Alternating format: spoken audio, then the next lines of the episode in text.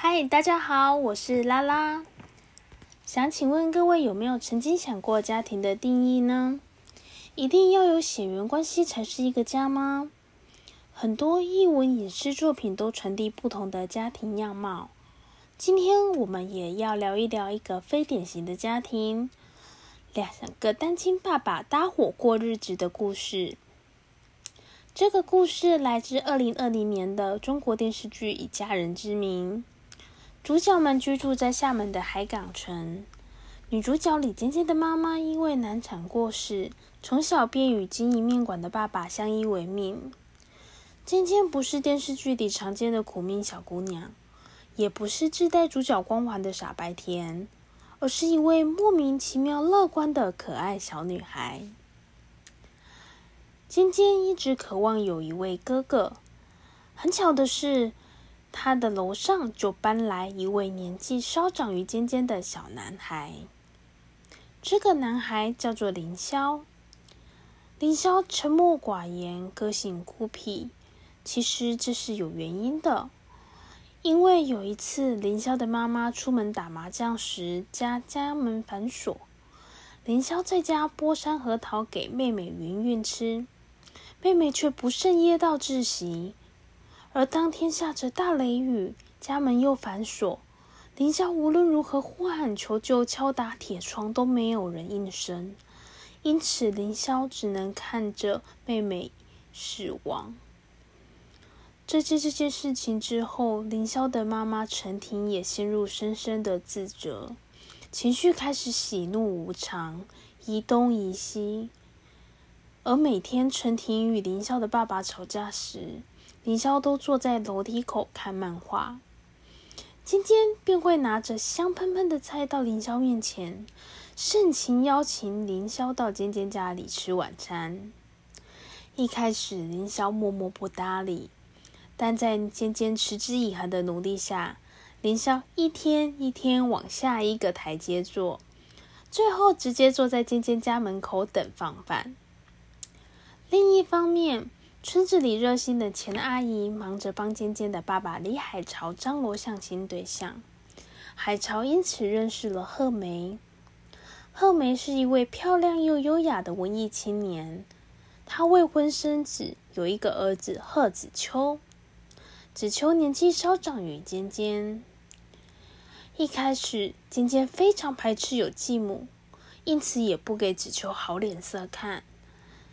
但海潮和贺梅的关系却是越走越近，直到有一次，贺梅的妈妈临时生了重病，贺梅便请托李海潮暂时收养子秋。只是没想到这一收养，贺梅便再也没有回来过，甚至写了一封诀别信，请李海潮直接收养子秋，再也不见。自此。渐渐便多了一个哥哥。之后，凌霄的爸妈争吵不止后，决定离婚。陈婷绝情地放弃凌霄的抚养权，还当着凌霄的面抛弃他，远走高飞。而凌霄的爸爸作为警察，总是早出晚归，常常把凌霄寄放在李海潮家。长久下来，两个男人便协议。两家人一起搭伙养三个小孩，尖尖便喊着凌霄哥，让这只秋叫小哥，过着两个哥哥双倍疼爱的童年生活。当时在中国，因为政策因素，一个家庭最多不超过两个小孩。尖尖家是少数的三兄妹组合，加上两个爸爸的特殊家庭，一个是忙进忙出的警察爸爸。林爸，一个是会张罗美食的厨师爸爸李爸，他们就这样以家人的名义共同生活成长。因为家庭缺少女性成员的缘故，尖尖养成一个大大咧咧的个性，甚至会毫不避讳的在全家用餐时大声宣告：“我出金来了。”他对于。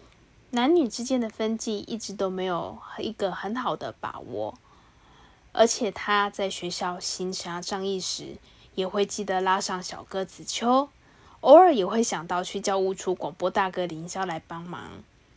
当同学问起他们的关系，他们可以自然而然的说出：“吃同一口饭就是一家人啊。”然而，没有血缘的关系，真的可以成为真正的一家人吗？故事中安排主角们许多考验。凌霄与子秋都因为断不了的血缘关系，不得不离开李家到国外求学与工作，整整过了九年，才又回到厦门。无法剥离的原生家庭血缘关系，在故事中给予我们和谐的解套，但在现实生活中，我们如果遇到难解的生活习题，是否能够从中抽离，或者各自安好呢？这个故事以家人之名，告诉我们许多给予爱的形式。无论是宠溺、控制、勒索、隐忍、将就，或者成全，我们或多或少都能从中找到一些与自己生命映照的模样。故事还有许多支线情节，因为篇幅缘故，无法一一介绍的妈妈们，她们都有各自的难题与故事。故事中三兄妹碰撞的生活火花也相当值得玩味。今天推荐大家这个故事，以俏皮讨喜的尖尖为核心，交织温馨日常与爱情亲情，是一个可以笑着哭着重复看完的群像剧。欢迎订阅我们的频道，我们下次见。